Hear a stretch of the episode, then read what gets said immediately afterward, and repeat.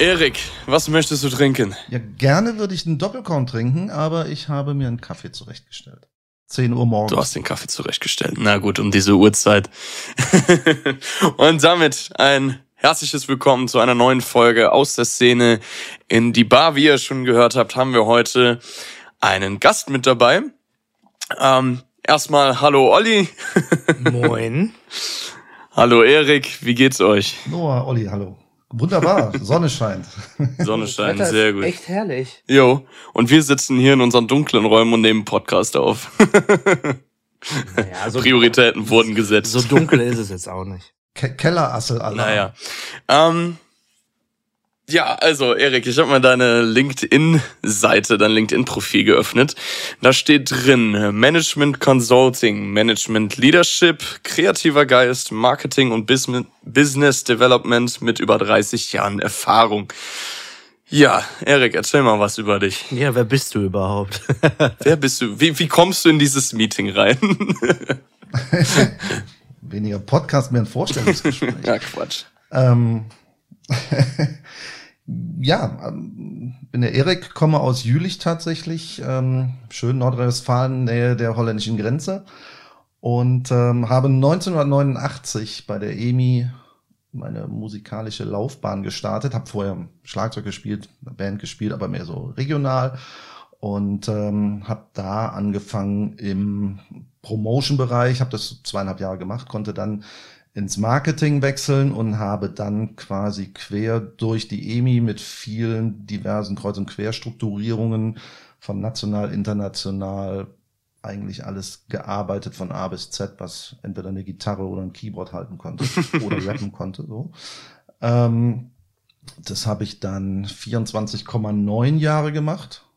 0,9 total Ja, wichtig, weil drei Monate länger hätte ich von der IHK so eine Kack-Urkunde bekommen. Drei Monate vorher leider nicht. Schade eigentlich. Ne? Da hätte ich dann neben meinen Seepferdchen Freifahrten Jugendschwimmer hängen können.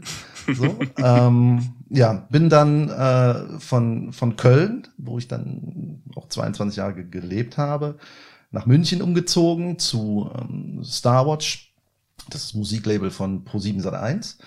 Ähm, war da auch knapp fünf Jahre und ähm, habe dann so einen, so, so einen heißen Move äh, von München nach Hamburg nach Wacken quasi gemacht und äh, war da knapp zwei Jahre ähm, Marketingleiter für die ICS Marketing GmbH, die das Wacken Open Air und Werner Rennen und circa 180, 200 Konzerte im Jahr äh, gemacht haben.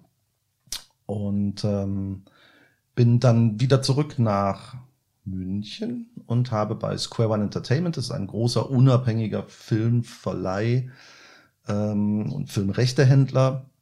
Wir haben eine Unlimited gegründet und da habe ich angefangen, die Unlimited zu aufzubauen, wie man das so sagen will. Ja. Krass, ey. Viel, viel dabei. Vor allen Dingen viele verschiedene Sparten im Grunde ja auch. Ähm, Ja, witzigerweise war jetzt die EMI-Zeit, die am allerlängsten war, mit 25 Jahren am kürzesten.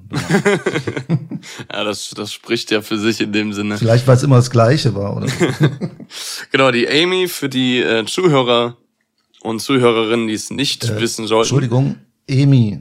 EMI, nicht Amy. Amy. Amy ist Winehouse stimmt. und Amy ist Amy. Für die Amy, das ist äh, ein Musiklabel. Korrigiere mich, wenn ich falsch liege, was dann später von, ich glaube, Warner aufgekauft worden ist. Ja, 50 Prozent waren richtig. äh, EMI war einer der vier Major-Firmen, der vier großen Major-Firmen, ist dann äh, gekauft worden, am Ende nach vielen hin und her. Da gab es noch irgendwie Guy Hans, der Tango und Rast hat, ähm, der wollte dann mal eine Plattenfirma besitzen, konnte aber dann äh, die, die äh, Zinsen an die Bank nicht mehr zahlen, Mhm. das ist an die Citibank ge- gefallen, die wollen halt keine Tonträger verkaufen, eher Aktien oder so. Und dann hat die Universal zuerst die EMI übernommen. Ach so, stimmt, Ähm, durfte aber kartellamtrechtlich nicht die EMI zu 100 Prozent übernehmen. Mhm. Und ähm, mussten dann leider die Kronjuwelen, ähm, so nenne ich es immer, weil das war unter anderem Parlophone, wo halt die ganzen großen englischen Acts von Coldplay, Radiohead, Blur und so drauf waren, Ähm, und Emi France, wo zu dem Zeitpunkt halt David Getter natürlich das A und O war, mussten sie dann halt verkaufen und das hat tatsächlich die Warner gekauft. Somit war deine 50 Prozent nicht so falsch. wie, wie war denn damals die, die Arbeit bei der EMI? Also was hast du da primär, mh, hm, sag jetzt mal, warst du da eher im Managementbereich tätig, so wie du das jetzt zum Beispiel bei uns machst oder wie genau? Na, die drei, na ja, also 360er gibt's ja so oder 360er Modelle gab's ja damals noch nicht. Also Management ja, Produktmanagement mhm. eher. Ähm, wie gesagt, reingerutscht bin ich halt über ein Praktikum äh, im, im, im Promotion-Bereich, mhm. in der Radiopromotion. Das war 89, da gab's es, glaube ich, fünf private Radiostationen, da war RTL in Luxemburg. Ähm, und da wollte sich so richtig keiner drum kümmern. Mhm. Das so wie Internet, ja, ob das erfolgreich wird, müssen wir mal gucken. Ähm, und dann habe ich angefangen, quasi die privaten Radiostationen, so den Bemusterungsverteiler und alles Mögliche mit aufzubauen und so die Betreuung. Dann wurde es ja irgendwann, irgendwann wichtiger. Dann kam äh, Radio NRW dazu mit, mit, mit 40 Regionalstudios, glaube ich. Äh, RTL ist nach Berlin gezogen und so ein Spaß alles. Ähm, und habe dann quasi die öffentlich-rechtlichen, bin dann gewechselt und habe die, die öffentlich-rechtlichen wurde dann, äh, habe ich dann betreut vom WDR über den SR, über den hessischen Rundfunk äh, und die großen Privaten, die dann da in dem Umfeld waren von, ich sag mal im Saarland, Radio Salü, ähm, über Radio Regenbogen und so weiter. RPR ähm, mitbetreut. Die hat dann jeder Radiopromoter für seinen Bereich quasi mitgemacht, mhm. die großen und ähm, hatte dann halt die Möglichkeit ins Marketing zu wechseln und habe da als Junior Produktmanager im internationalen Bereich angefangen. Also meine erste Band, die ich quasi als Produktmanager gearbeitet habe, kennt man nicht. Ich fand sie sehr geil. Hießen Moist, kamen aus Kanada, haben da mehrfach Platin mit ihren Alben gemacht irgendwie. Äh, aber aus der Historie raus haben es kanadische Acts immer schwer gehabt in, in, in dem Rest der Welt. Ja.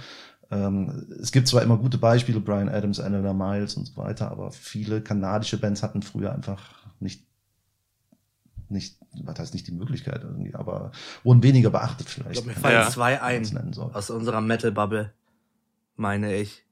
Zwei kenne ich. Ja, Billy ja. Talent, die sind ja eigentlich recht bekannt. Ja. Und Spiritbox. Ja, ja. Spiritbox in ja, Kanadier? Ja, ja, meine doch. Ja gut, aber Spirit, Spirit Box ist ja erst die letzten Jahre, jetzt mal über 30 Jahre ja, von, von mhm. meiner Historie gesehen, ist das ja erstmal die Spitze des Eisbergs. Billy Talent natürlich schon mhm. klar. Ne, aber ähm, ich sag mal so, das Groß der, der, der, der guten Band, The Tea Party und wie sie alle heißen, aus, aus, aus Kanada, irgendwie haben ja so den großen internationalen Durchbruch leider nie geschafft, weil sie vielleicht nicht die Aufmerksamkeit hatten oder irgendwie aus, aus Nordamerika in, in, in Nordamerika, auch in, in Amerika dann erstmal keine, mhm keinen Fuß groß auf den Boden bekommen haben, leider. Ähm, ja, also wie gesagt, Moist war mein, mein erster äh, Act. David Usher war der Sänger, kann ich mich noch gut, sehr gut dran erinnern und habe dann irgendwann ähm, Maiden angefangen als Produktmanagement zu über Maiden, zu machen. Okay. Ähm, das, das Iron war, Maiden jetzt oder? Ja, ja. Verrückt. Genau, genau, Krass. Genau, okay. ähm, das war dann, ich kann es ja jetzt nicht genau sagen, aber das muss so 92, vielleicht, nee, 94 oder so, ich weiß mhm. gar nicht genau, äh, 95. Äh, und ähm, ja, dann ging es halt quer durch, also Produktmanagement, das Klassische, was man halt in einem Label macht, wenn eine Platte vom A&R gekommen ist oder vom A&R-Department gekommen ist, eine Marketingkampagne und ähm, Artwork, Videos und so weiter Plan machen und äh, ah. Vertriebs- und Promotion-Bereich. Man ist quasi okay. die Schnittstelle, sage ich jetzt mal, zwischen Management, A&R mhm. und den Vertriebs- und Promo-Bereichen. Das ist das. Ah, krass. Ja, ich meine, ähm, das können die Zuhörer jetzt nicht sehen, aber Erik sitzt gerade in einem Raum, wo im Hintergrund äh, diverse Platten hängen, unter anderem von Coldplay. Äh, genau über deinen Kopf hängt noch eine Platte von Gorillas, ist das, ne? Müsste das sein? Gut, gut erkannt, ja. Erkennst du die linke, die halbe im Bild ist auch? Dann bist du gut. Mm. Man sieht ein W und S. Nee. Das hieß, äh, also ist ja rückwärts, aber es war SW, also Schwarz-Weiß hieß das Album damals. Okay. Schwarz-Weiß. Das war Sammy Deluxe war das. Lass mal googeln. Ja. Sammy Deluxe. Ah. Ich hatte als, ähm, ach, Sammy Deluxe, stimmt, stimmt. Ihr seid ja, ihr seid ja Best Buddies, ne? Wir kennen uns. Ja, ich muss tatsächlich, äh, tatsächlich ehrlich gestehen, als, ähm, als wir damals in Kontakt getreten sind, habe ich natürlich auch mal deinen Namen gegoogelt. Ist ja klar. Ähm, Echt? Echt? Das, wie? Und das sagst du mir jetzt oder wie? Das sage ich dir jetzt, ja klar, wo es jeder hören kann. Und dann bin ich auf einen Artikel von äh, Musik Musikwoche gestoßen, wo ähm, genau das, worüber berichtet wurde, dass Star Watch Entertainment äh, dich nach München holt. Und dass du vorher bei der EMI tätig warst. Und da steht unter anderem auch ähm, verantwortlich für die New Music Aktivitäten von Künstlern wie unter anderem Coldplay, Maiden, Gorillas, Beastie Boys, Depeche Mode oder Bastille. Genau, Bastille. Ja, also das sind wenn einige, die man halt in 30 Jahren so als Produktmanagement gemacht hat.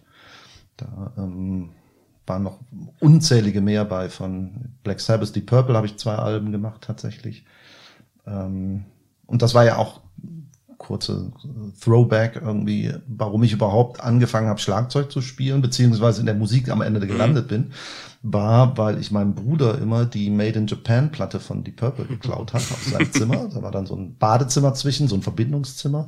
Dann habe ich mir die immer geklaut, wenn er nicht da war irgendwie und habe sie dann in meinem Zimmer gehört. Und da war auf der B-Seite von der ersten Vinyl ist ein Track, da ist nur ein Track drauf, der heißt The Mool. Und da ist so ein, so ein sieben Minuten Schlagzeug-Solo äh, von, von Ian Pace drauf. Und da ähm, habe ich dann immer so am Tisch irgendwie mitgetrommelt. Das war dann irgendwann so der, der, der Grund, warum ich dann ein Schlagzeug bekommen habe äh, von meinen Eltern, weil ich vielleicht die Tischplatte nicht so missbrauchen solltest. Durch, ja. durch missbrauchen sollte. Missbrauchen ein sehr gutes Wort am Ende. Ja, und da ähm, ist man, wenn man dann so den Grund, warum man irgendwie in der Musik gelandet ist, auch selber noch mit, mit zwei Alben veröffentlichen darf, ist schon mal ein großes mhm. Highlight. Also krass. Ist, ähm, ja, sind so ähm, kleine Anekdötchen. So. Wenn man dann irgendwie noch in Köln bei einem Promobesuch mit, mit Ian Pace und Ian Gill in Essen geht und die sich dann auch noch für einen interessieren und fragen, warum man im Musikbusiness überhaupt mhm. arbeitet und man dann sagt, genau diese Geschichte erzählt, ist das irgendwie schon so eine schöne schöne Geschichte dann. Ja, definitiv. Das kann ich mir auf jeden Fall gut vorstellen, wenn man dann quasi mit seinen Idolen dann, also ich sage jetzt mal, oder der Grund dann am Ende speist. Ähm, ja, echt cool. Dann würde ich auch sagen, dass wir direkt den Song The Mule, hast du gesagt, ne? Dass wir den direkt äh, mit, wir haben ja eine Podcast-Playlist, äh, wo wir quasi. Ja, voll geil. Ach so, ich dachte, du spielst ihn jetzt neun Minuten, dann äh, ist die Stunde schnell rum. ähm, wo wir den könnte auch auf dem Tisch mittrauen. wo wir den Song quasi jetzt mit äh, draufpacken. Olli, ich habe ihn dir auch schon per WhatsApp geschrieben. Jo, hab schon gesehen. Und direkt Damit an der Stelle den Link zur Playlist findet ihr natürlich in der Spotify-Beschreibung. Genau. Ja, aber was ich noch ganz wichtig fände an der Stelle, weil äh, wir ja auch alle Zuhörerinnen und Zuhörer abholen wollen, äh, Noah und Erik an euch. Wie steht ihr eigentlich zueinander? Es kommt, es kommt so ein bisschen durch, aber Noah hat gerade am Anfang schon gesagt, als wir uns kennengelernt haben, bla bla bla, das sollte man vielleicht noch einmal kurz genau klären, weil sonst versteht niemand, was ihr sagt. Ach so. Ähm, Noah, willst du, will ich oder willst du anfangen oder? Ich kann es auch sagen. Boah, ich, Oder wie ist das ich, ich fange ich fang einfach mal im Grunde an. Ich erzähle mal meine, meine Sicht der Dinge und dann kannst du mal deine Sicht der Dinge erzählen. Das würde mich mal Deine Version. ja, also wir waren im Grunde, äh, das war jetzt beim, beim Arc-Release, Anfang diesen Jahres, waren wir bei einem äh, Twitch-Livestream von den Wacken-Fans eingeladen. Das ist äh, eine Facebook-Gruppe, wo knapp 40.000 Leute, Teilnehmer drin sind. Und die ähm, die Admins, also die, die mieten sich quasi auch immer Stücke vom, äh, vom Campingplatz und so weiter und campen da alle zusammen und stehen auch in Kontakt und das sind wirklich Leute, die ähm, Wacken lieben, also wo Wacken das Leben ist, so würde ich es jetzt einfach mal beschreiben. Und die hatten uns gefragt, ob wir Bock hätten, ähm, mit dabei zu sein, mit bei denen im Stream, weil wir gerade einen Tag vorher einen Track released haben. Da haben wir natürlich gesagt, jo, sind wir natürlich dabei. Und dann schrieb mich dann der ähm, einer von den Admins an, ob äh, wir Interesse hatten, ob wir Interesse hätten an einem Label beziehungsweise an an Management. Habe ich gesagt, ja, komm, schick rüber, klar gerne. Ja, und äh, das war dann der liebe Erik und dann hat der Nico sich quasi bei uns bei Hostage darum gekümmert, dass äh, die beiden haben dann mal miteinander gequatscht, was man so machen kann, was Erik so für Ideen hat. Und äh, dann kam es quasi dazu, dass Erik jetzt seit, ich glaube, Februar diesen Jahres unser Manager ist, genau. Und quasi Band intern alles für uns mitmanagt, gerade auch Kontakte knüpft. Wahnsinnig wichtig. Und genau deswegen sitzt der Erik auch heute bei uns mit am Tisch und ähm, trinkt seinen Kaffee. Und äh, genau. Das ist äh, sehr gut erzählt, ja. Also der, der Kollege der Wackengruppe war der Nils Christiansen. Das ist der, der, ähm, der Gründer quasi dieser großen Wackengruppe. Und wir waren, ich glaube, das war tatsächlich sogar in den, weil ich hatte den, den, äh, den Stream dann auch gehört und bekam dann eine, eine SMS. Mhm. Und äh, dann haben wir so ein bisschen so quer gechattet, sage ich jetzt mal. Ähm, und dann hat er mir den Spotify-Link geschickt und da war ja dann äh, Don't Let Me Down drauf, da war Ark drauf, da war Rebellion drauf, da war ähm, äh, Game Over mhm. drauf und die habe ich dann quasi so in, in Rotation gehört und habe ihm gesagt, so irgendwie kannst du mich da mal verknüpfen. Ich finde das echt großartig, weil äh, so im, im, im Leben hat man ja manche Sachen, ähm, die man wo man die ganze Zeit Fan von war oder wo man gesagt hat, boah, das finde ich echt richtig gut und ähm, hat es dann halt so nicht nachverfolgt und irgendwann ist dann groß geworden und dann hat man sich tot geärgert. Mhm. Ne, so. Ähm, zum Beispiel, jeder kennt ja diesen schicken Lakritz-Schnaps, der äh, Kettenfett mhm. heißt. Ne? Den habe ich tatsächlich irgendwie zu meinem also ich bin 54, äh, ähm, ich sehe zwar wesentlich jünger aus, sehe nämlich aus wie 40, weil zu meinem 40. Geburtstag. Wollte ich gerade tatsächlich schon sagen, aber bei den Bildern, die man so findet, du hast dich ja kaum verändert. Wahnsinn. Das ist wie Steve Harris von Maiden. Guck dir dann Bilder das von stimmt. den 70ern an und jetzt, der hat sich nicht, hat ein paar Falten gekriegt, aber sonst sieht er noch genau gleich aus. Ähm, und hab zu meinem 40. gab's im Sonic Ballroom, hatte ich eine große Party gemacht, irgendwie mit zwei Bands. Und da habe ich Kettenfett getrunken oder nicht nur ich, sondern alle am Ende mhm. des Tages und fand das so geil, habe dann irgendwie so angefangen, das irgendwie so für mich zu Hause irgendwie so zu, zu in, in der Hexenküche nachzumachen. Da gibt's ja auch diverse Rezepte. Und ähm, ja, und habe dann nach viereinhalb Jahren, das war 2013, als die EMI so äh, verkauft wurde und es für mich klar war, dass ich nicht nach Berlin gehen wollte, ähm, habe ich gedacht, so Mensch, super geil, so jetzt äh, schütze doch mal den Namen und dann vielleicht kann man das ja irgendwie ein bisschen professioneller machen. Und da hatte sich genau ein halbes Jahr vorher jemand diesen Namen schützen lassen. Habe ich gedacht, so fuck, das darf nicht wahr sein. Und habe dann im, im deutschen Markt Patent an irgendwie alles durchgecheckt ähm, und alle möglichen Namen, die man bei Wikipedia für Kettenfett findet, waren alle geschützt. Mhm. Altöl, Dachpappe, alles schwarze Sau, alle sind geschützt gewesen. Da habe ich gesagt, fuck, das passiert dir im Leben nicht mehr. Jetzt wieder zurück. Und dann ähm, hab ich, hatten wir gesagt, so, lass uns mal schnacken und so. Und dann habe ich gedacht, ey, fuck, wenn du das jetzt nicht machst, wird's irgendein anderer machen und dann passiert genau mhm. wieder das, so, wo du sagst, fuck, hättest du es mal mhm. direkt gemacht, dann, äh, ja, so ist es halt passiert. Und äh, ja, dann seit, dann haben wir halt diverse Zoom-Calls gemacht irgendwie und haben dann ähm, genau. uns und, entschieden, äh, zusammenzuarbeiten. Ja. Irgendwie vom, von den Vibes, vom Humor, vom äh, generell passen wir da auch tatsächlich ganz gut zusammen. Also ich glaube, äh, das harmoniert ganz gut. und vor allen Dingen auch, auch die Ideen, ähm, die Erik mit reinbringt und so weiter. Also es ist schon, ist schon mega geil. Und äh, gerade weil, weil äh, du ja auch, ich sag jetzt mal, durch, durch Maiden und sowas auch viel, viel Oldschool-Erfahrung hast in dem Sinne, also Richtung Oldschool-Metal. Und wir ja doch was moderner orientiert sind, ähm, ja, ich finde das, ich finde das einfach mega gut. Das harmoniert mega. Ich fand es auch total spannend. Also wie gesagt, ich habe dann immer mit mit Nils dann noch hin und her und die, diese Beziehung zu den Kollegen und sei es vom vom Mario, von Stefan mm, und wie mm. sie alle heißen aus den verschiedenen äh, Gruppen da. Da hat sich natürlich dann auch im Hintergrund eine ganze Menge ergeben, ne, so dass wir jetzt dann das das ähm, Hello Verhalen und genau. so weiter äh, mitspielen. Also diese ganzen Unterstützungen von den, von den Wackengruppen, die man auch so ein bisschen als Freunde kennengelernt hat, dann, äh, die ist schon echt enorm und, und auch gut und wichtig, finde ich, dass äh, junge, neue Musik entdeckt und auch gehört werden kann. Definitiv. Weil bei 60 oder 80.000, meine ich, hätte ich jetzt irgendwo gelesen, Tracks, die jeden Tag bei Spotify hochgeladen yeah. werden, ist ja die Chance, gefunden zu werden, relativ gering, wenn man kein Umfeld generiert mm. hat. Ja, das stimmt. Also, ich meine, wir sind ja auch quasi durch, ja, ich sag jetzt mal, durch deren Gunst, durch diesen Zufall, dass die uns auch dabei haben wollten, sind wir quasi jetzt auch da reingekommen, auch in, in die, äh, in dieses Umfeld und das hat uns ja äh, auch das Hellover Harlan dann letzten Endes, äh, ich sag jetzt mal, hat's einfacher gemacht, dass wir da reingekommen sind und jetzt mit dem Line-Up stehen. Und äh, Jo. Du, also das kam dann tatsächlich über den Stefan im ersten mhm. Moment, der dann die, diese äh, Metal Beer and Friends Geschichte ja macht und ähm, dann uns mit dem oder mich dann mit dem mit dem Ingo, ne, dem dem Gründer quasi, Empfinder oder wie auch immer von, von Helloverhalen, ja, ja. irgendwie verknüpft, auch ein Top-Typ.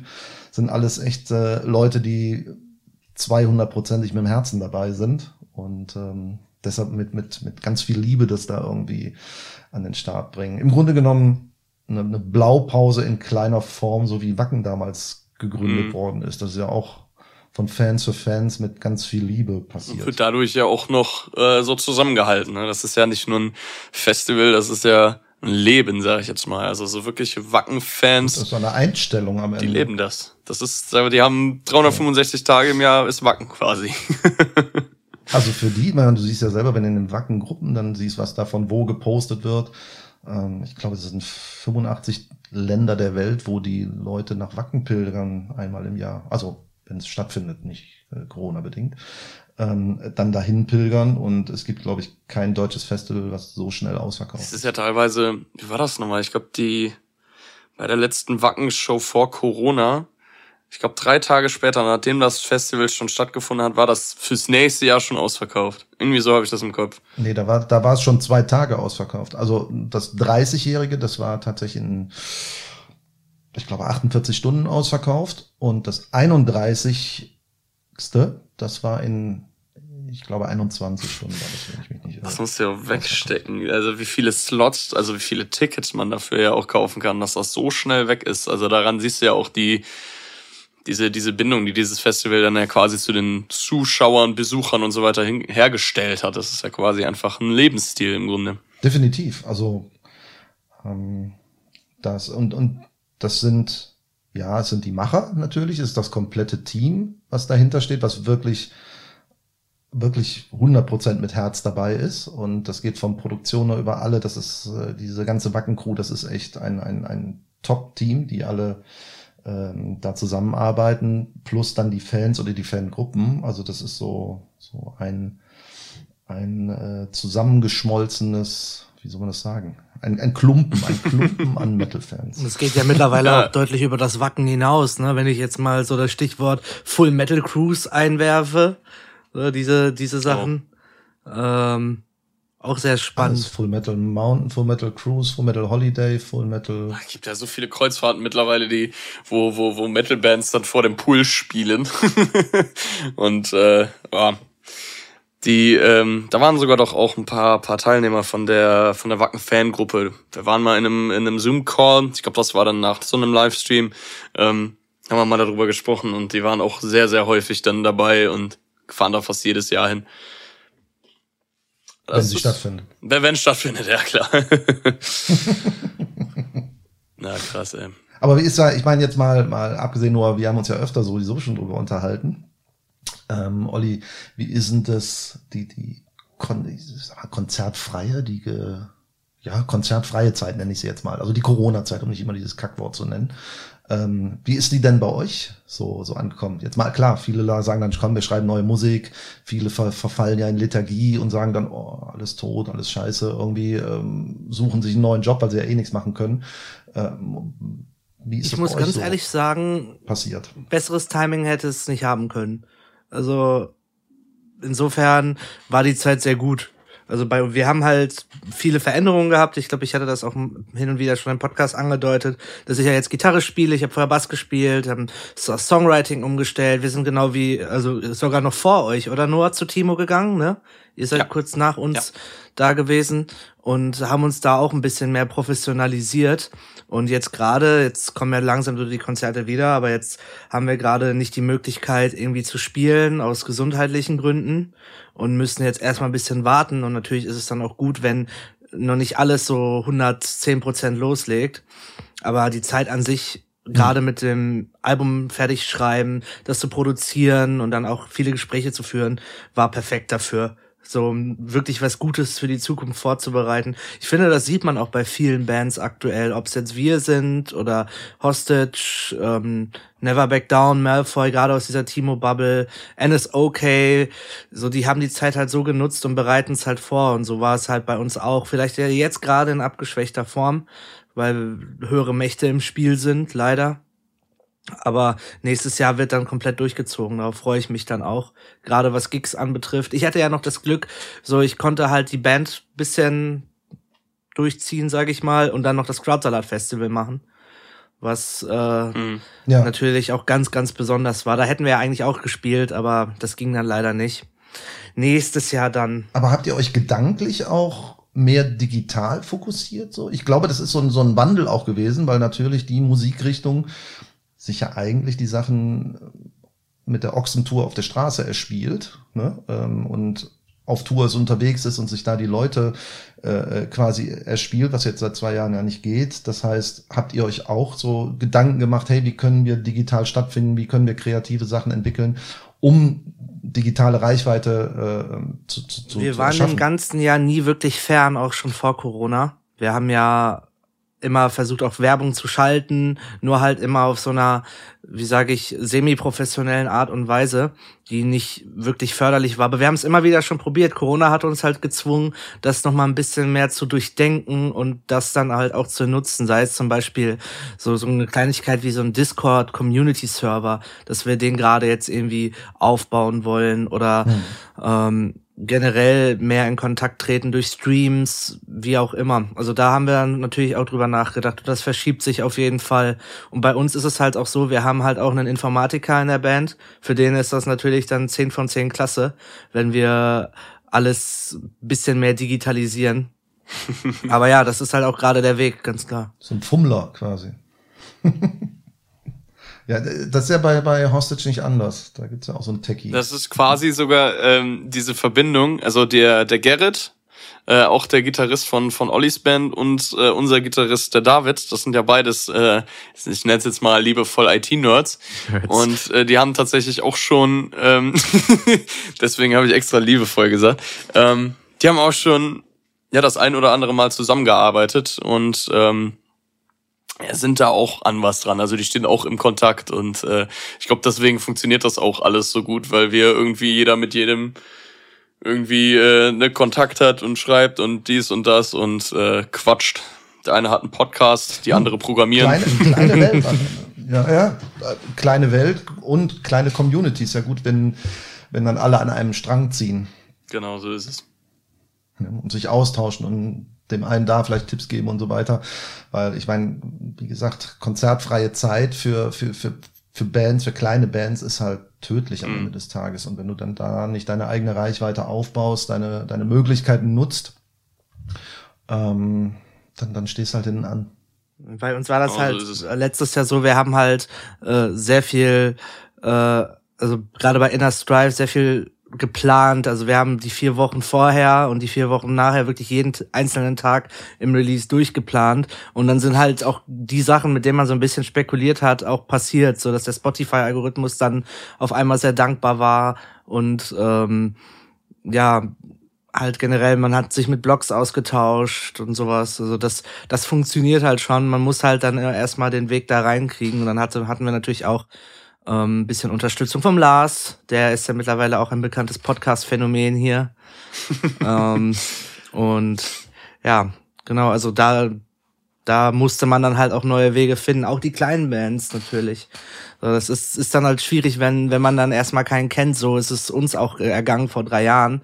Deswegen haben wir jetzt ein äh, semi-gutes Debütalbum, sage ich mal, vom Produktionsstandard, auch das erste Video, weil wir niemanden kannten. Wir, wir sind in eine Bubble gegangen, mhm. die in der wir wirklich niemanden kannten und dann macht man halt Fehler. Nur jetzt ist es halt schön, gerade auch durch Corona, glaube ich, dass man durch Streams ähm, sich viel mehr ausgetauscht hat. Ich erinnere mich an ähm, die Streams vom Tim. Ich weiß nicht, Erik, ob du den kennst. Boof Miltoni, der hat, glaube ich, auch bestimmt schon die Reactions zu den Hostage-Videos gemacht, oder?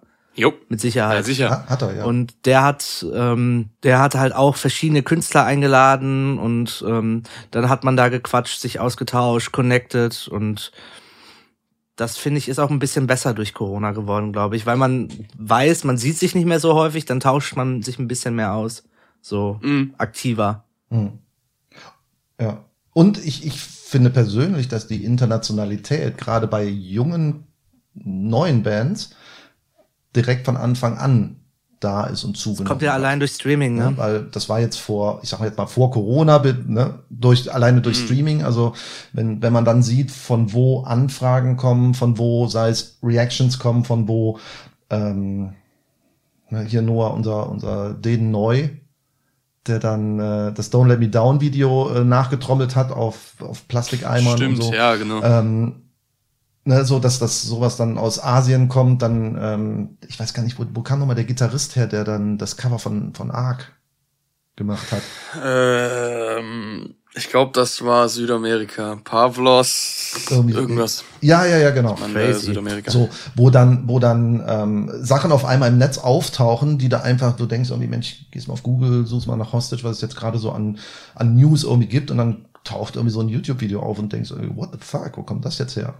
So, also das, finde ich, hat einen sehr positiven Aber Effekt. Definitiv. hat das nicht auch gleichzeitig irgendwie den, den negativen Effekt, dass man, also macht es das nicht, macht es das nicht gleichzeitig auch schwieriger, vernünftig eine Band zu vermarkten, erstmal da, wo sie herkommt? Weil wenn man jetzt an, angenommen, wir haben jetzt eine Band, die hat 60.000 Hörer auf Spotify, Apple Music, wo auch immer, und da kommt die Hälfte irgendwie oder vielleicht sogar drei Viertel nicht aus Deutschland, und dann haben die eine mo- monatliche Hörerzahl von 5000. Das ist auf das Land gesehen gar nicht mal so viel. Wie, wie kriegt man die zum Touren? Wie kriegt man die, wie kommt man da an echte Fans? Ich glaube, das ist auch etwas noch, wo man drüber reden kann. Was sind denn jetzt wirklich Fans? Nur weil wir jetzt, so also ein Beispiel Avalanche-Effekt, Ja, 30.000 aber Hörer haben, haben wir nicht 30.000 Fans. So, das ist, das ist halt irgendwie so ein bisschen. Du, das hast du ja auch nicht, wenn du, wenn du eine Million Videostreams hast, hast du ja auch keine Million Ja, ja. Das hat aber auch ein deutscher Hip-Hopper nicht, der eine 100 Millionen Streams hat, hat auch nicht 100 Millionen Fans. Ja, ich meine nur, Der hat so, vielleicht das ist halt, 100.000, die es ganz oft streamen, keine Ahnung. Ähm, ich glaube aber, man kann ja sehen, dass vieles aus anderen Ländern kommt. Das meinte ich. Du, definitiv, das ist ja auch kein Geheimnis am Ende des Tages. Ähm, ich finde es eher positiv, weil ähm, warum soll man den Leuten, die die Musik mögen, im Ausland Sachen wegnehmen, weil man es vielleicht geologgt? Weißt du, wenn du jetzt deine Musik nur in Deutschland, Österreich, Schweiz veröffentlichst. Nee, nee, das nicht, aber ich meinte, wie geht man damit um? Also, das meinte ich. Positiv, why not? Also ich meine, 85 Länder kommen nach Wacken. Wenn Na man dann da spielt, dann Mhm. hat man auch vor der kleinen Bühne vielleicht ein bisschen Besuch. Ähm, ich finde es, ich finde es super positiv. Ne? Und wenn Leute das irgendwo sich, sich äh, irgend oder ein Eigenleben entwickelt, wenn sich ein Track irgendwie ein, ein Eigenleben entwickelt, wie jetzt Down Let Me Down, als, als Coverversion, natürlich, klar, da suchen Leute nach Down, Down Let Me Down und finden das dann und finden es halt vielleicht auch noch geil und posten es dann. Ähm, Finde ich, hat das nur einen positiven E- Effekt, auch so eine, eine Band, eine junge Band äh, kennenzulernen. Ich glaube, die, die Schwierigkeit, wo Olli vielleicht auch drauf hinaus wollte, ist, dass du diese mächtigen Zahlen hast auf Spotify, auf YouTube und dann vielleicht selber als Künstler dann denkst, geil, ich mache jetzt eine Deutschland-Tour und dich dann wunderst, dass du dann, ich sag jetzt mal, dann so, so kleine Clubshows spielst, wo dann zwölf Leute kommen und du denkst, ja, aber wir haben doch viel mehr Streams. Also ich nehme das, ich übertreib's jetzt einfach mal, aber ähm, weil diese 30.000 monatlichen Hörer halt überall auf der Welt verteilt sind. Ja gut, aber da ihr ja selber die, oder da derjenige ja selber die Buch, äh, bucht, sieht er ja, wo die Hörer herkommen. Dann äh, ist es ja keine Überraschung, wenn dann keiner käme. Ne? So. Ja, ja. Ähm, ich finde, ähm, da durch diese ganzen ähm, Tools, wo man das, das halt sehen kann, wo die Plays herkommen, wie viele Streams und so weiter, ähm, wissen die Bands ja schon sehr gut darüber Bescheid. Aber ich glaube, es ist für Leute, die eine Band neu entdecken, ähm, ist es schon ein, ein Faktor, wenn man jetzt irgendwo draufklickt oder bei Spotify einfach was vorgeschlagen bekommt und dann sagt, ey, finde ich ganz cool und klickt dann da drauf und sehen so, was, der Track hat schon eine halbe Million Streams. Ist am Ende des Tages egal, wo sie herkommen, sie kommen ja nicht aus dem eigenen Mhm, mhm. Ne? Ähm, deshalb, ich finde, das hat immer einen, einen, einen guten und Überraschungseffekt und auch einen Kennenlerneffekt. Ne? Und man findet ja auch vielleicht viele neue Bands, die 10.000 Streams haben, ähm, entdeckt man und findet die auf einmal richtig, richtig Mhm. gut. Ja, Ich meine, im Grunde, so fängt ja jeder an. Ne? Also, Definitiv. Das ging aber früher halt Ja. nicht, ne? Weil früher warst du darauf bedacht, ähm, als dann Spotify und so weiter noch nicht am Start war, oder Apple Music, wir ja keine Spotify machen, aber äh, oder alle anderen Streamer von dieser und äh, so und so. Ähm, sonst müssen wir da oben so eine Dauerwerbesendung. ja, ich glaube, die sind wir sowieso schon. Ähm, ähm, das ging ja früher An der nicht. Stelle dann nochmal Werbung für die Gigs. Nein, Spaß. Hört euch die letzte Folge nochmal an. Naja, aber das, das, das, es ging ja dann quasi nur bei, bei, bei YouTube, weil alles andere ging ja nicht und dann, dann wurden Bands irgendwie äh, bekannt über YouTube im Ausland. Ähm, und vor YouTube hast du halt dein deutsches Radio, dann bist du halt, hast du halt hier Erfolg gehabt, dann bist du halt so ein bisschen nach Holland, Belgien, Benelux und, und, und Frankreich, Skandinavien vielleicht drüber mhm. geschwappt, weil die grenznahen Radiostationen, das hat sich ja dann irgendwann ein bisschen weiterentwickelt. So, und wenn du dann einen großen Klatsch gehabt hast in Europa, dann ähm, bist du halt nach Amerika rüber gewandert, ne, weil halt die großen Plattenfirmen natürlich dann auch das Geld und die finanzielle Unterstützung geboten haben, um, um eine Band dann in Amerika groß mhm. zu machen. Ne? Nur wenn du in Amerika, siehe Rammstein, die dann im Support von KISS gespielt haben, die ganzen Bühnen abgefackelt, ähm, haben dann auf einmal, ähm, das hat so unfassbar viel Geld gekostet und die waren natürlich dann auch ein halbes Jahr hier nicht verfügbar für ihre europäischen, deutschen, wie auch immer mhm, Fans. Mm, Ähm, so damit kann man sagen, spart man sich jetzt Zeit, aber ich sag mal, wenn, wenn das Ausland schon Musik oder, oder Bands entdeckt, ähm, spart man sich ein bisschen Zeit dann auch, sag ich mal. Ich glaube, ähm, um nochmal die, die, die Brücke zu Billy Talent gerade eben zu, zu schaffen. Soweit ich weiß, ist Billy Talent in äh, generell in Nordamerika auch gar nicht so populär. Das ist hier wirklich in Europa gehen die ja richtig ab. Ne? Also die haben ja ihre ihre Fanbase. Also ich, Deutschland ist da ja sehr, sehr groß und ich weiß auch gar nicht, ob die überhaupt da dort so viel auf Tour gehen. Ähm, oder generell viele, äh, viele amerikanische Bands gehen ja primär in Europa auf Tour und weniger in in den USA, so wie ich das mitbekomme. Also es, es kommt natürlich auch wieder auf die Sparte an, aber ich meine jetzt Metalcore vielleicht auch. Ähm, sei es jetzt, hm, wie nehme ich denn jetzt Beartooth oder sowas? Die, obwohl, nee, die haben da auch schon ein paar Stadien gefüllt, aber ich glaube, ihr, ihr wisst, worauf, ihr, worauf ich hinaus will. Also. Aber es gibt generell viele, das war ja meine Eingangs, äh, ähm, wo ich erzählt habe, dass viele kanadische Bands in Amerika ja noch nicht mal einen mm, Fuß am Boden mm. haben die halt in Europa vielleicht so viel erfolgreicher sind, als äh, sie in Amerika je waren, bevor sie rüberkamen. So ist es natürlich auch andersherum teilweise möglich. Scorpions oder sowas zum Beispiel ist ja auch, glaube ich, mit das beste Beispiel. In Nordamerika sind sie ja dann, glaube ich, auch erst äh, so groß rausgekommen, als sie dann. Nee, nee, nee. Also die waren zuerst in Amerika groß. Die sind ja so richtig, richtig durch die Decke ja erst mit Wind of Change in, in Deutschland mhm. gewesen. Da waren die in Amerika und, und Asien ja schon richtig mhm. groß. Ich sehe auch gerade bei Billy Talent, das ist ja in Amerika richtig krass. In Deutschland haben die mit Billy Talent zwei Doppelplatin geholt und in Amerika waren die in den Charts auf 134 nur. Eine Woche.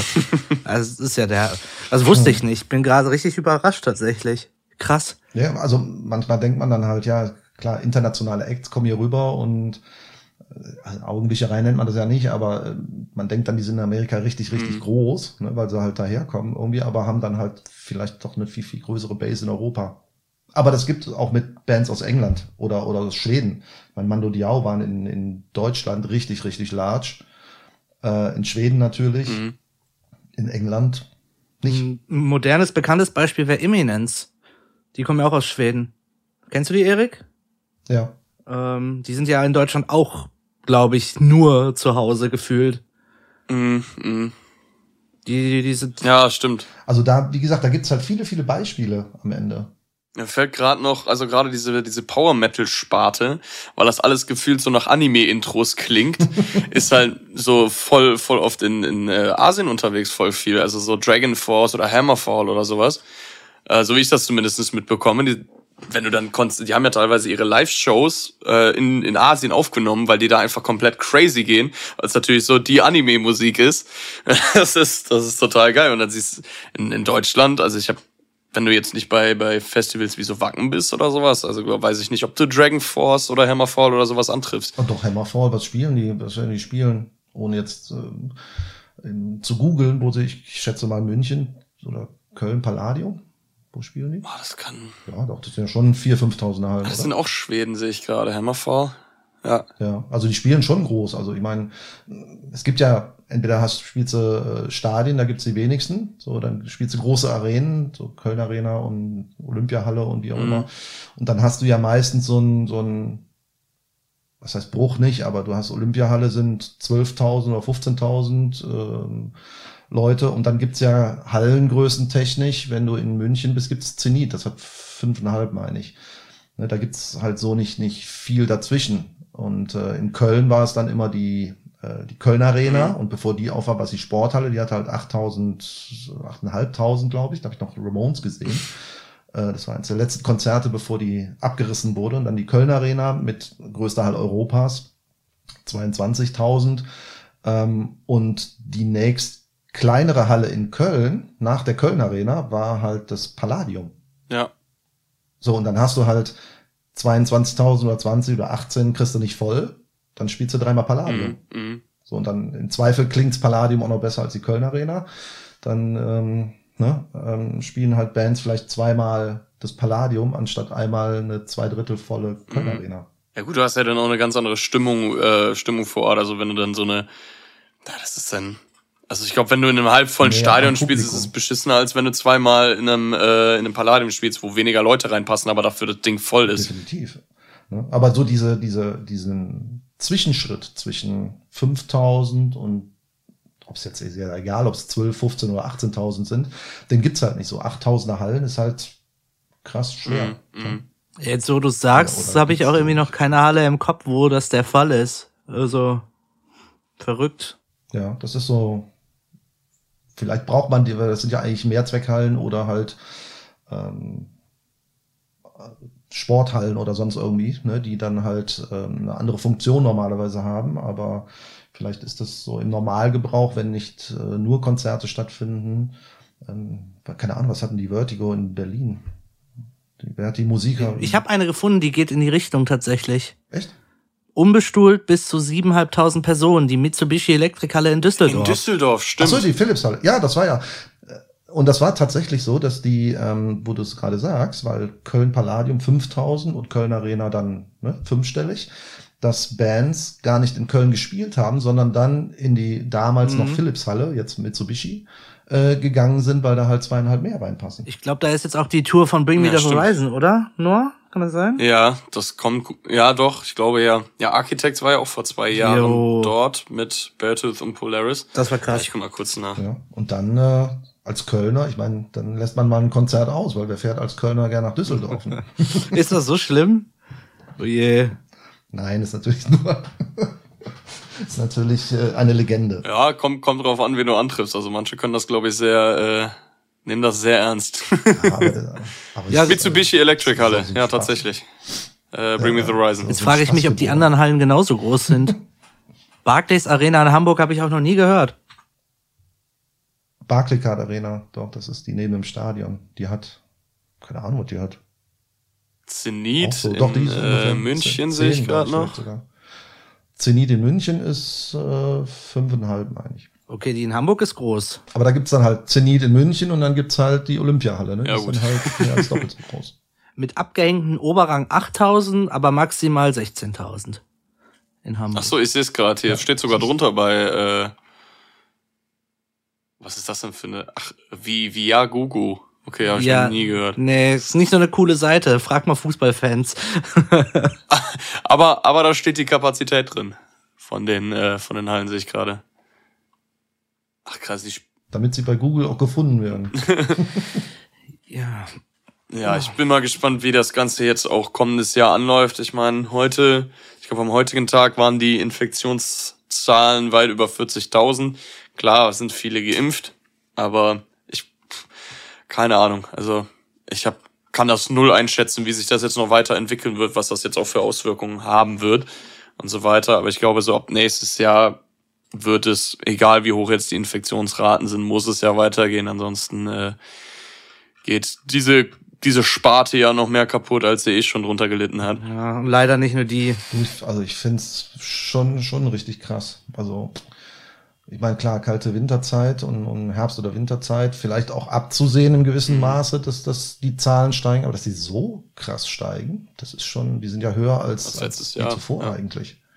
Aber letztes Jahr war ja auch gar nichts auf. geimpft Ne? nicht Jetzt, auf. wenn man mal überlegt, wir haben halt Großveranstaltungen. In, in Dortmund im Stadion sind fast 70.000 Leute auf einem Haufen. Mhm. Ja gut, das ist ja dann noch, noch draußen, aber ich fand das irgendwie als äh, Fußball-EM, fand ich irgendwie sehr witzig in England. Da waren 75.000, war hier noch kompletter Lockdown, glaube ich sogar. Äh, 75.000 Leute im Stadion, alle ohne Maske und die einzigen Leute, die eine Maske anhatten, das waren die Tänzerinnen vom, äh, von, vom Intro-Tanz und die standen aber fünf Meter um Feld auseinander, die hatten aber alle eine Maske an. Ne, so, aber die Leute im Publikum eng zusammen wie, ähm, wie die Ölsardinen, die hatten nichts. Ja, ich meine, wenn du dir die, die, die Werte oder die Zahlen jetzt auch mal da anguckst. Ich meine, Olli, du sprichst ja aus, äh, ich sag jetzt mal, nächste Erfahrung mit dem Crowdsalat Festival. Our Hollow, our, oh, blah, blah, blah. oh Our Gott, Hollow, Our our- Hollow, our Our, Home. home. Die konnten ja nicht rüberkommen wegen den, äh, wegen den ganzen Ein- und Ja, Ausreisebeschränkungen das war und so auch weiter. eine, eine, so eine dumme Geschichte, das, das kotzt mich immer noch an. Also ähm, die haben halt einen Fill-in-Drummer gebraucht und der war halt nicht vollständig geimpft und deswegen konnten die nicht rüber. Weil aus Eng Ah. ja, und das, What? das fällt denen am Okay. Montag vom Festival ein. Also das war, äh, fasst man sich auch nur am Kopf. Naja, was macht denn die Nationalmannschaft gerade? Die kommen fünf Spieler irgendwie aus, aus Süddeutschland nach, äh, nach oben geflogen, da in Norddeutschland, wo sie, Wolfsburg, glaube ich, ne? wo Ja. sie trainieren. Und äh, Herr Süle wird positiv getestet und vier Leu weitere Leute dürfen dann auch noch mit nach Hause fliegen von neun. Also, Ja, es ist, ist jetzt, glaube ich, so eine neue Normalität, an die wir uns gewöhnen müssen. Gerade beim Crowdsalat Festival äh, definitiv. war ja auch das Risiko einfach hoch, dass da was passieren kann. Weil da sind 800 Leute am, auf, auf engstem Raum, ne? Und das, das Ja. Mit Schubsen. mit Schubsen. Ja, aber immerhin das. Ein bisschen zu viel Schubserei an einigen Stellen, aber vor allem bei Landmarks, aber naja. Ah, muss ballern. Ich freue mich, ich, ich hoffe nächstes Jahr, dass man wenigstens wieder ein bisschen campen kann und dass man so Festivals eben wie, das, Rock- wie Rock am Ring, wie Wacken dann auch erleben kann. Das wäre, das wäre sehr schön. Also ich, es würde mich wundern, wenn sie nicht stattfinden. Irgendwie, vielleicht müssen noch ein paar andere Beschränkungen oder dann halt Tests und also man spricht ja hier gerade über 2G und sonst irgendwas. Mag ich nicht zu ver, zu, zu sagen, was da irgendwie äh, dann ist, aber da, ich meine, es ist ja auch, glaube ich, weniger jetzt für, für uns. Ich meine, der ganze Rattenschwatz, der da dranhängt, ähm, den meisten Festivals spielen ja mehr als 50 Prozent von Bands, die nicht aus Deutschland kommen. So, jetzt, wer weiß, wie in den Ländern, wo die Bands herkommen, das dann noch herrscht oder was da ist. Äh, dürfen die dann überhaupt rüberkommen? Ne? Ähm, dürfen die Fans, wenn sie aus dem Ausland kommen, dürfen die überhaupt einreisen? Müssen die mit Quarantäne einreisen? Äh, Man, weiß nicht, Szenarien gibt's ja alle möglichen. Das wird noch lustig werden, das glaube ich, ich auch. find, ja, ich glaube, wichtig ist einfach, dass mal wieder was stattfindet. Jo. So und es gibt halt viele Öffnungen in allen möglichen Bereichen und das muss halt in der Kultur auch wieder sein, ähm, weil das ist a ein großer Umsatzbringer, ein großer Bringer fürs Bruttosozialprodukt in allen Bereichen und es ist ja nicht nur äh, die Bühne und die Techniker und sonst irgendwie, da hängt ja auch Catering, Hotels und äh, Reise, Dienstrei äh, ähm, Dienstleister dran. Ähm, das ist ja nicht nur der die schnöde Konzerthalle mit Technikern und und Helfern und Bands, die dann da Ja, leidet. das ist wahnsinnig viel, was davon auch abhängig ist in dem Was Sinne. mir immer noch ein bisschen Sorge bereitet, Ja, ist äh, dieses, dieses, diesen Moment, den ich auf dem Pelmel Festival hatte, wo ich dachte, okay, erstes Festival seit zwei Jahren nach Corona, die Leute stehen um 12 Uhr vor der Bühne und haben Bock. Und dann haben da Alexis in Texas äh, gespielt. Die kennst, oder? Nur die kennt ihr, mit denen seid ihr doch connected. Ja, ja. Ne? Und Ja, ja. Äh, dann war dann, Ja. waren da zu Beginn keine 20 Leute. Wo- wo Dachte ich mir, Mhm. und das Festival war ausverkauft mit 2000. Und da, da, da, Mhm. davor habe ich immer noch so ein bisschen, also ich glaube, dass, dass sich nicht so viel ändert dann nächstes Jahr, dass die Locals immer noch Probleme kriegen und die Ach erste so, Band- das meinst du. Das war, aber die Leute waren schon da, sag mal, meinst du? Also die sind Die aber halt nicht zu Camping- den ersten Campingplatz Bands saufen. angekommen. Ja, ja, ja, okay. Ja, ja. Ja gut, das wird sich Ja gut, aber nicht das mehr ändern. ist ja leider der, der, das, das Problem von allen Opening Acts auf Ja. jedem Festival, ne? So wenn, also vor allen Dingen am zweiten und dritten Tag, so der erste Tag, da sind sie vielleicht alle noch hot. Das war ja der erste Tag Und tatsächlich. dann gerade also, am Vortag. Ja, Ach, das war ja, tatsächlich deswegen war ich Tag. auch so, ich dachte, es wird halt mehr als sonst. Ich habe jetzt nicht erwartet, dass 2000 Leute dann beim ersten Act da stehen, aber ich dachte schon ein paar mehr. Aber es war halt wirklich leer und das Ja. fand ich dann schon krass. Okay. Vielleicht, vielleicht liegt's am Logo der Band. Ach, Du, ich finde die Band super, also das, das, ich, ist ja auch Geschmackssache. Mir gefällt das Logo halt nicht. ach ja. Ja, es gibt halt Ach. viele Logos, die man machen kann. Das ist immer schwierig, vor allem. Ich weiß nicht, wie das, wie das bei dir, bei euch ist, Noah, aber wir haben echt so viel gequatscht über das Kack-Logo. Und jetzt haben wir einen gemeinsamen Kompromiss gefunden. Aber so, sowas kann man auch echt zerdenken. Es ist halt echt schwierig, da was Wenn ich da kurz eingreifen darf. Ja. Logo wäre ja die kleinste Also es ist schon viel Diskussion um jeden. Um alles. Ja. ja, definitiv. Um, um alles. Also das ist schon, ähm, könnte man einen vierstündigen Podcast machen. Also ja, mit dem Logo, ähm, das, das haben wir ja letztes Jahr designen lassen, nachdem wir Rebellion rausgebracht haben. Da war eigentlich die Idee, bei jeder Single, bei jedem Single-Cover einen neuen Font quasi zu nehmen, der dann da irgendwie dazu passt. Dann haben wir gesagt, nee, also wegen Corporate Design und so weiter macht es schon Sinn, ein festes Logo zu haben. Und weißt du, wie viele Designs Kamil Mm, uns Kamil, gemacht hat damals für also- das scheiß Logo, ohne Witz, wo ich dann meinte, na, nee, noch eine andere Richtung. Und der hatte so viele Designs. Ich dachte wirklich, irgendwann saß ich da, ich dachte so, scheiße, du musst, irgendwann musste dem auch, musste dem auch mal zusagen, weißt du, das war jetzt, der hat uns so viel designt und dann hatten wir das noch und das noch und ja, das ist generell bei uns. Also wir zerdenken auch ziemlich viele Sachen und das noch geändert und das noch und minimal das noch kleiner gemacht. Das ist Ich glaube, da sind wir uns sehr ähnlich, weil bei uns ist es auch nicht anders. Ich weiß noch, Ka Kamil hatte uns, äh, das war auch so geil. Wir hatten irgendwie vier Logos äh, dann noch über und dann Mhm. eins davon war ein Logo, das sah aus wie Parkway Drive. Genau wie dieses Park, dieser Parkway Drive Sch- Schriftzug. Mhm. Und da waren wir uns einig, dass wir das nicht nehmen, aber dann hatten wir noch die anderen drei. Das war, das war schwierig. So. Du, ich meine, äh, Auswahl, okay, was nimmt man, was nimmt man nicht, siehst du ganz deutlich auch an, an, an unserem Merchandise-Shop. Ne? So, also Werbung. Hostage Merchandise Shop, liebe Zuhörer, äh, einfach mal äh, auf die Hostage-Seite gehen und den Merchandise Shop aufmachen, den Warenkorb reichlich füllen, weil die Auswahl grenzt an Kistdimensionen. Das war so geil.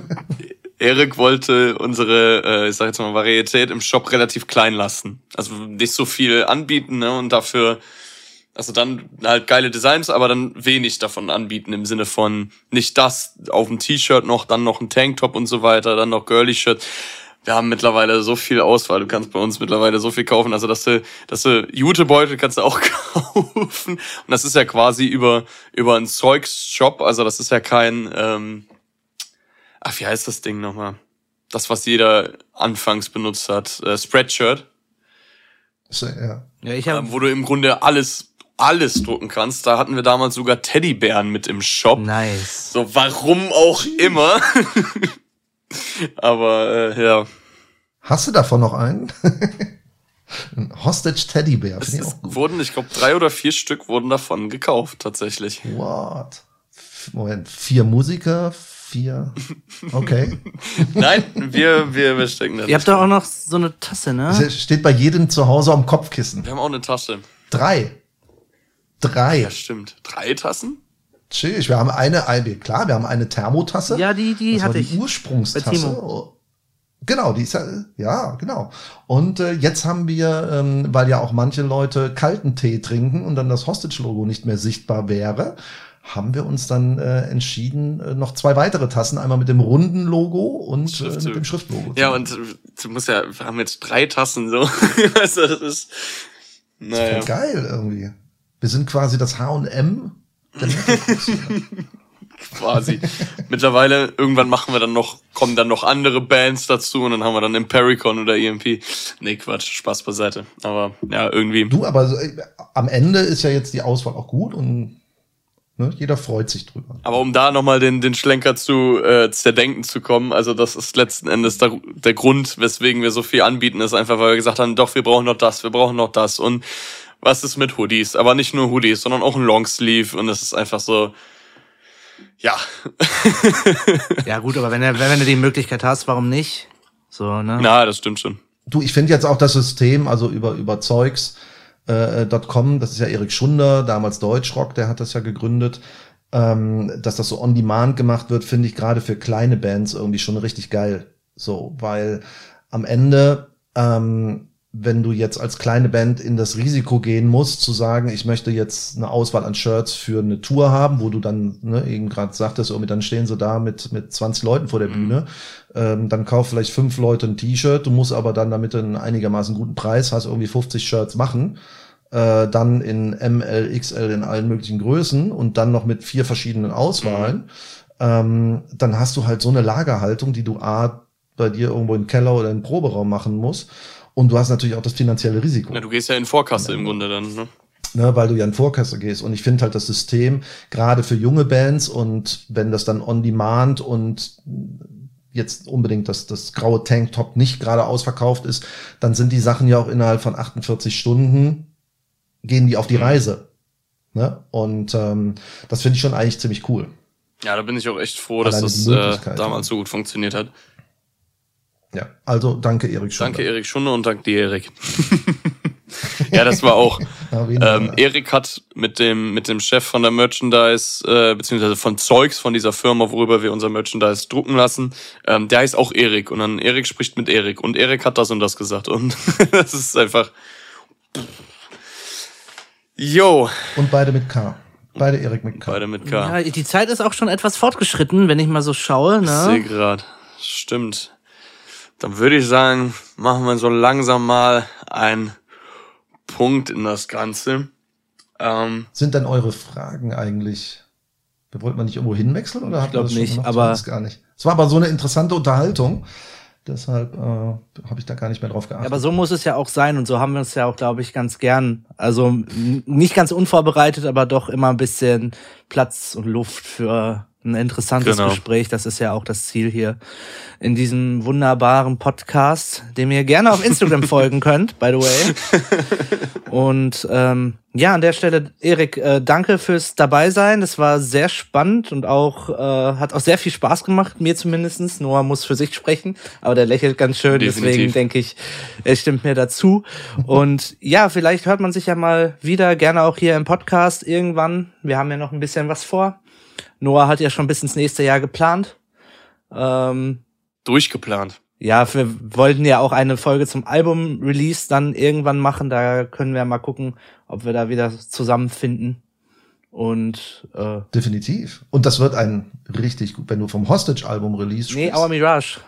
Ähm, Nein. Auch. Ich, mein, ich kann zumindest vom Hostage-Album sprechen. Das wird ein absoluter Kracher. Das ist so sensationell gut. Ja, ich habe schon ein bisschen was gehört, auf jeden Fall. Ja, und hast mir dann geschrieben, der beste Moment war das Ende, also als es vorbei war. Also von daher. Äh ja, ja, Olli. Ich hoffe, du hast nicht mit Song 15 angefangen. Ach. Ich habe auch ja, geschrieben, so dass das. das ein Spaß war, Noah. Also wirklich. Du musst auch, Nein, alle, also du musst auch alle du, Informationen geben ich, hier. Ja, ja, ja, ja, ich, ja. Ich, ich bin der, ich bin der Letzte, der sowas krumm nimmt. Das weißt du doch, Olli. Mhm. Eher wie ein Schnorchel, mhm. ne? Mhm. Ja, komm. Deswegen, äh, das ist doch ein schöner Schlusssatz. Vielen Dank, dass du dabei ja, warst, wunderbar. Erik. Wie gesagt, wie Olli schon gesagt hat, es hat uns äh, viel Spaß gemacht. Auch ein paar Einblicke. Gerne nochmal wieder. Ich melde mich bei dir. Call me. Nee, Quatsch, du musst sagen, call me. Ja, wir kriegen das. wir kriegen das auf jeden Fall hin. Don't call me, we call you. Genau. Olli, ja, vielen Dank für die Einladung, Noah, Olli. Ähm, hat mir auch viel Spaß gemacht. So, dann ähm, würde ich sagen, auf alles weitere, was kommt. Und ähm, ja, die Nummer hast du. Ruf mich an, wenn ich nochmal kommen soll. Ich ruf dich an. Mit einem Augenzwinkern. Alles klar. Vielen lieben Dank auch an euch da draußen fürs Zuhören. Äh, wir hoffen, ihr hattet natürlich auch Spaß und konnten euch so ein bisschen, beziehungsweise Erik konnte euch so ein bisschen behind the scenes, gerade was die Musikbranche betrifft und so weiter geben. Und ähm, jo, passt auf euch auf, bleibt gesund, seid lieb zueinander. Und genau, dann würde ich einfach sagen, macht's gut, wir hören uns. Ciao, ciao. Schöne Worte. Vielen Dank.